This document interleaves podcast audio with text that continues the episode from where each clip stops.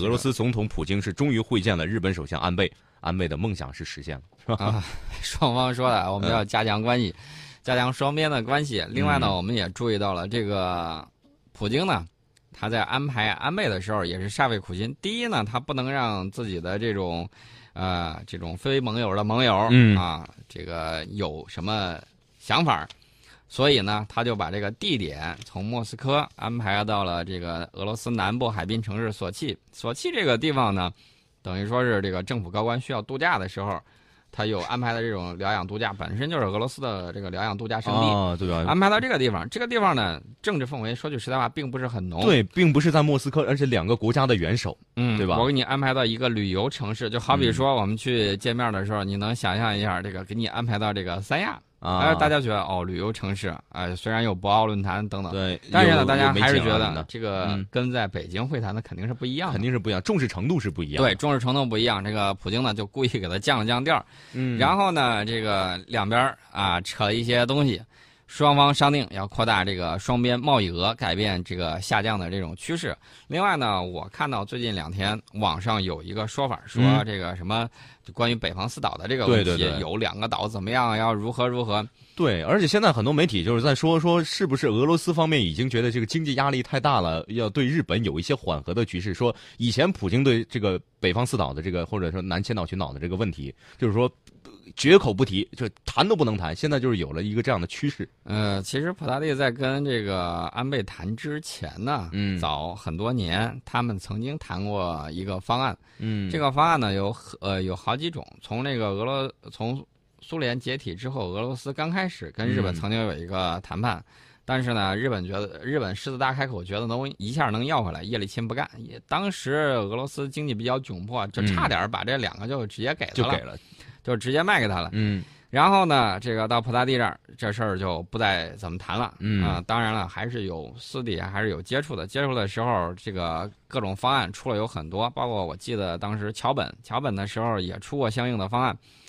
这种方案呢，呃，无非就是你先把这俩给我，然后呢，这个后头你再有几十年的这种质权。问题是，现在这个消息大家可能没有注意，这并非来自于官方的消息，来自于哪儿呢？大家追根溯源去找一找，嗯可能都来自日本媒体。哦对经常听我们节目的朋友知道，日本媒体经常喜欢干一个事儿，不靠谱啊。啊他怎么不靠谱呢？明明这个事儿没有，他非常善于制造舆论。通过一些小的细节，你的表现说说，哦我哎可能会有这样的一个他说，他就不说可能，啊他就先入为主，这是一种这个、嗯呃传播学的一个先入为主的概念他。让你先入为主，他给你讲这个东西，好像是有鼻子有眼儿的，说这个事儿都跟真的一样，都跟实现了一样。嗯其实我们压根儿就没有搭理过他。然后呢，他还可以趁机再反咬一口，说：“你看，这个呃，他不跟我们谈，把帽子，把这个嗯屎盆子再扣到你头上。”他经常会玩这种手法，而且是玩的特别的熟练。从这个甲午战争开始，日本就非常善于玩这一套。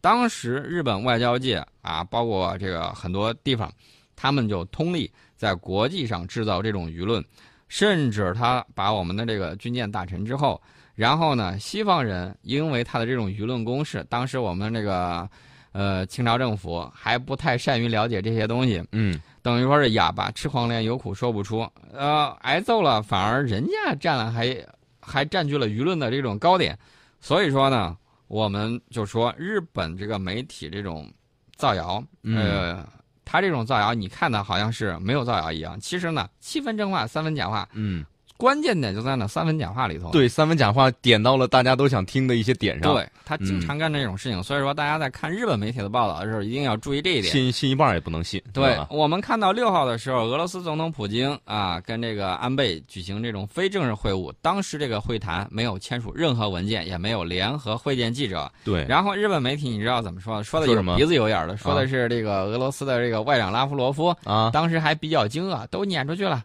然后 就光安倍跟这个普大帝在这儿详谈，我觉得这种嗯细节，你看见没有？所谓的细节，就是我们可以看到这个社长他们的会见当中很多很多小细节，吧？对他这种细节都是日本媒体自己单方面挖掘出来的。嗯然后呢，大家如果要信的话，那你真是信了鬼了。但是我们可以看一些其他的细节，比如说在哪儿开的会啊，嗯，对？吧？然后安倍是怎么样一路小跑去见的普大帝啊，对不对？对，关键就是他们到底有没有达成协议？嗯呃没有协议，你说这个东西完全就没有用。显而易见，我们看到这个安倍在和普大帝握手聊天的时候，显然仍然在用不理解、不信任的这种目光在打量着对方。嗯，安倍虽然乘兴而来，但是显然没有带来俄方想要的这种诚意。俄呃，这个普大帝是在玩儿呃，不能说普大帝在玩空手道，应该说是安倍安倍在玩空手道，但是呢，遇到了这个遇到了柔道柔高手，道高手，对吧？所以说呢，这个事儿怎么玩儿？我觉得嗯应该说是安倍这次没有得到自己想要的东西，应该是败兴而归。嗯那么他的这个收获呢，我们看到，呃，两人并没有进入这种呃，没有举行这种新闻发布会，嗯，就是举举行非正式会晤之后，没有新闻发布会，双方也没有签署任何文件，什么都没有，等于说白去了一圈儿。有，你还敢说自己这个取得了成果你？还出来大放厥词说，啊啊，俄罗斯现在已经松口了，要给我们了。我只能说，啊谁信呢我只能说，日本这个喇叭吹的是真是好。问题是，你吹的再好啊，这个那句话怎么说呢？啊吹的比唱的还好听。啊，反反正你就吹吧，吹吧，反正人家普大帝也不理你，吹着吹着，人家就不喜欢你了，以后再也不见你了。今天好今天中午我们去嗯吃这个涮牛肚吧，我觉得这个 牛已经被吹 死了。对对对，我们可以有好多可以吃啊。啊、应该会便宜下来对，吃一点神户牛肉是吗？这个我们可以考虑一下。嗯现在呢，这个安倍在做出亲俄举动的时候，其实我觉得有一点他没有做好，就是避免得罪美国。嗯，美国《华尔街日报》之前一直在写评论呢。我们要知道说，？这个《华尔街日报》也是美国这个舆论界的一个风向标。对，说这个我正在跟俄罗斯正在交火，正在掰手腕的时候，你怎么突然跑去跟普大帝在那儿握手，还试图改善跟俄罗斯的关系？嗯，我很不高兴，你自己看着办然后那他该怎么办？他自己心里清楚。其实，啊！现在这个影响这个日俄之间的这种主要因素嗯在于全球地缘政治架构的这种变化。这个呢，一方面是美国实力的这种削弱，嗯日本对自身全球地位重新要进行相关的定义。呃，日本正在试图成为一个真正意义上的这种国家。那么此后，此外呢，安倍还在担心，说这美国新总统产生之后，这特朗普一点都不靠谱啊，对日政策很强硬啊，说了嗯还让我们承担他的这个保护费啊，还得交保护费。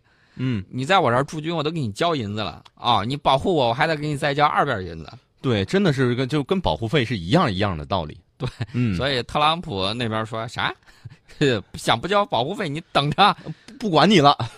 不管那是不会的。嗯，那会怎么办？一定会敲骨吸髓的啊！嗯这个词儿用的有点那个什么了。啊，但是呢，我们知道美国打很多仗的时候，最后买单的可都是日本。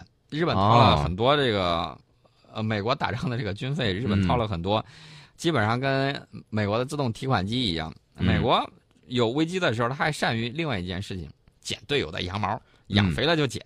还善于干什么呢？不光是捡羊毛，坑队友。嗯 捡完羊毛之后，这个锅你背吧，啊，然后就甩给你了，债务什么之类的，你来来来来来，你看我这个去打仗了是吧？啊打的也不错，你们挺有钱呀。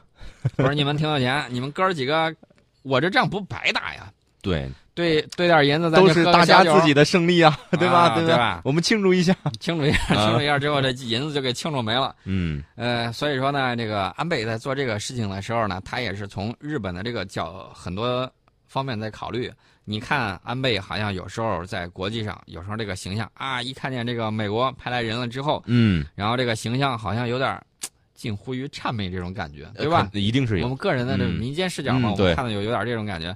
但是呢，我觉得这个是他很可怕的地方，嗯能大能小，能屈能伸，能不知道他会能干出什么样的事儿。而且我们中华文化圈影响的什么勾践的这个卧薪尝胆，卧薪尝胆人家学的也很透啊。是，你看他好像这种很谄媚，其实心里头，你看他干某些事儿的时候比较干脆利落。嗯所以说呢，我们呢对我们旁边这个邻居呢，邻居我们还是愿意与邻为善的。但嗯问题是这个邻居呢，怎么说呢？这个有时候老是居心叵测的话，我们还是得哎，城府太深，我们还是得提防着点。嗯为什么呢？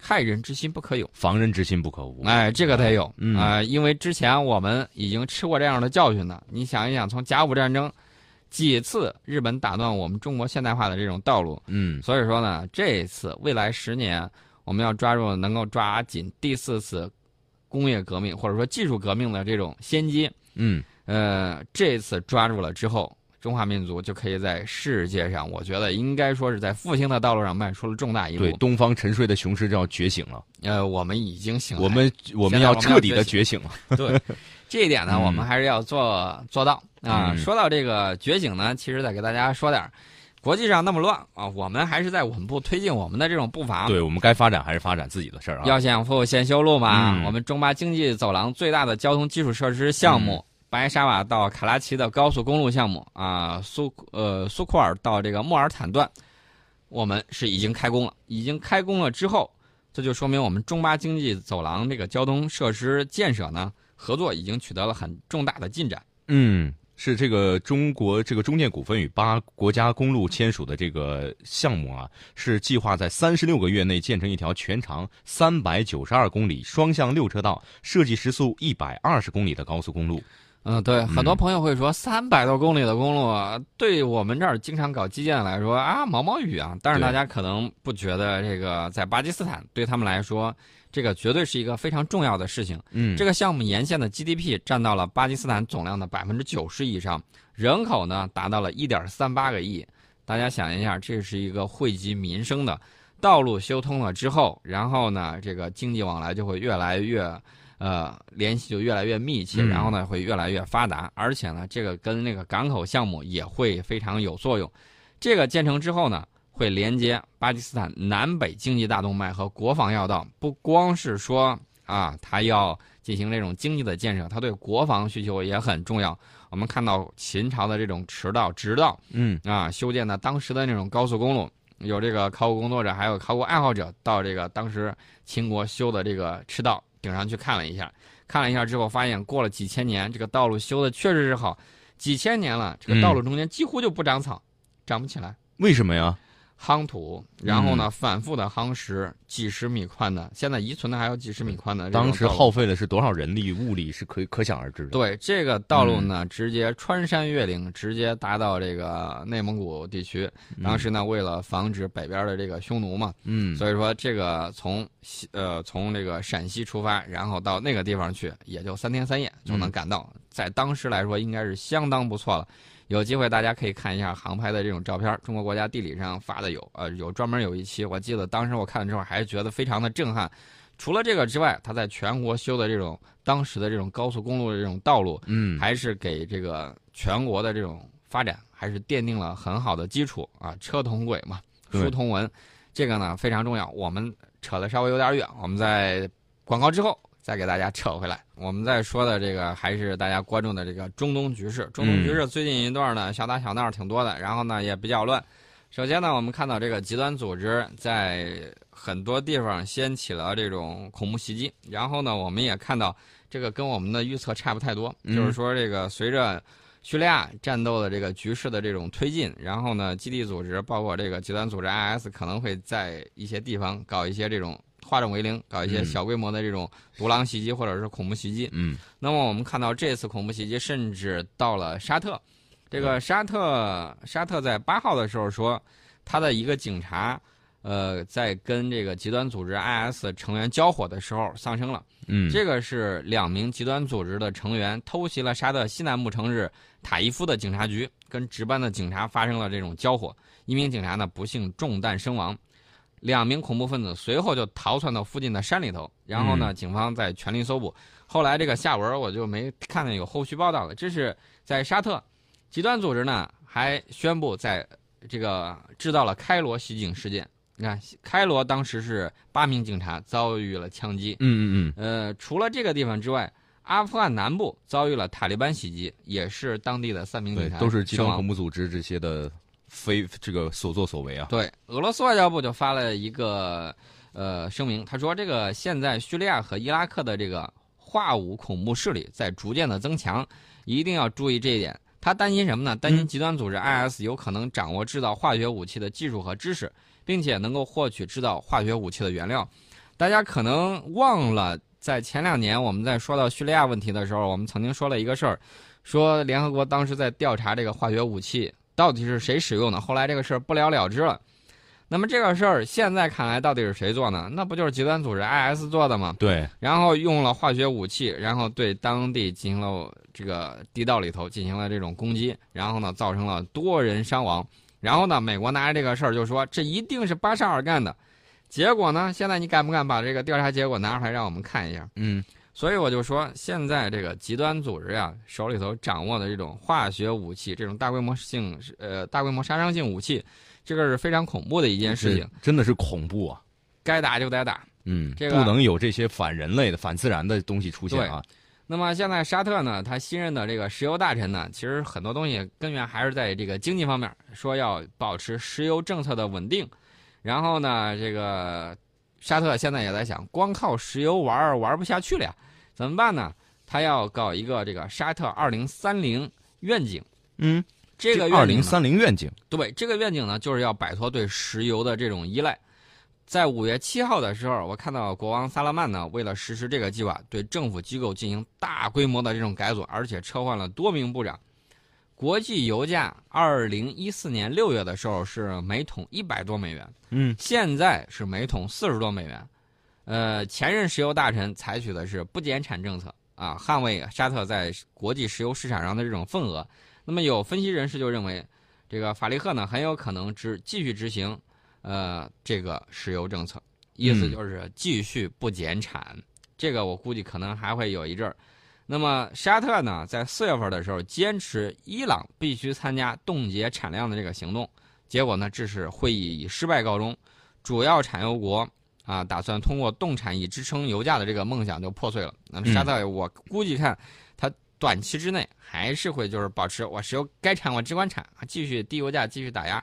但是我觉得这个东西呢，你说，嗯，能保持多长时间不好说，因为这个东西也是一把双刃剑，价格战绝对是一把双刃剑。呃，现在也门呢有一个好消息，就是交战各方也又重新回到谈判桌前了，不打了，好好说吧，打的不行了，然后我们继续回到谈判桌再谈吧。这个多国联军呢说，一要保持克制啊，确保也门和谈能够进行。为什么呢？也门胡塞武装向沙特境内发射了一发导弹，嗯。一下打过去了，然后这个沙特就说我们要保持克制，你你好好谈。沙特的防空部队呢也拦截了这个导弹，并且摧毁了胡塞武装的发射架，这是他自己说的，我不太清楚到底是什么情况。发射的是什么导弹？是当时这个也门也门胡塞武装掌握的俄罗斯的这种远点地对地导弹呢，还是发射的一种什么导弹？不太清楚。嗯，到底发射什么导弹我们不清楚，所以说呢，对这个伤害。造成的这种情况我们也不太了解。既然沙特说他拿这个防空导弹把这个给拦截掉了，拦截了之后，他怎么把胡塞武装的发射架给摧毁的？这个技术我觉得有点不匪夷所思。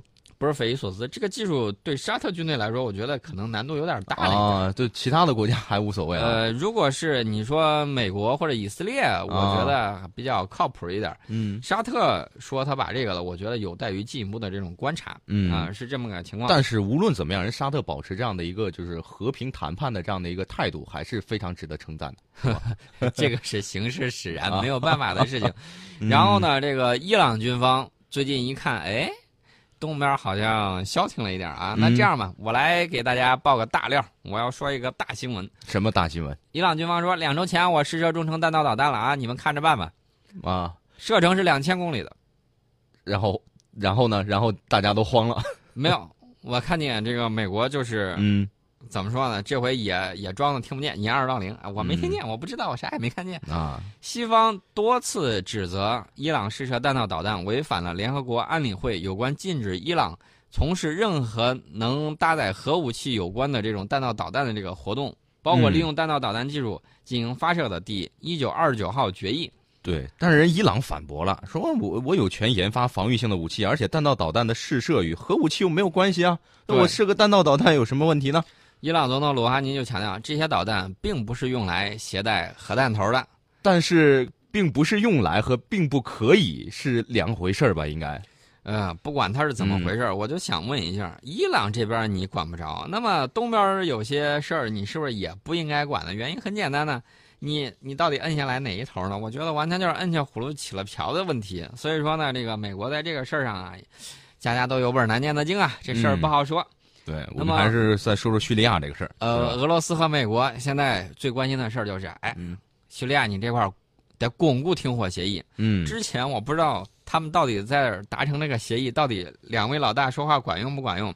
底下小弟该打只管打，阿拉伯打得热火朝天。嗯还有很多地方，比如说像这个，呃，我记得东古塔，还有这个拉塔基亚，嗯这些地方都在大打出手。然后俄美两国说：“呀，小弟都不听话呀，怎么办呢？我们重新说，重申啊，把嗯这个协议巩固好、执行好，不能再打了。然后停火呢，并不局限于说个别地点，嗯要在全国实现停火，对，不要再打全面的。停火协议，嗯不要再打了。呃，这个之前不是停了七十二个小时，然后现在好像说要又要停四十八个小时。对，呃这这个要是没有叙利亚各方的支持的话，我觉得这简直是打两位老大的脸呢。嗯，你说了，小弟们压根儿都不听，打作一团。对，呃，然后呢？然然后我就觉得这个明显控制力下降嘛。嗯呃，要不要不你们各自管好自己的小弟，如果他不听话了，你们就揍他，或者说 你不舍得揍，你交给对方来揍他。对，我觉得这也是一种方法。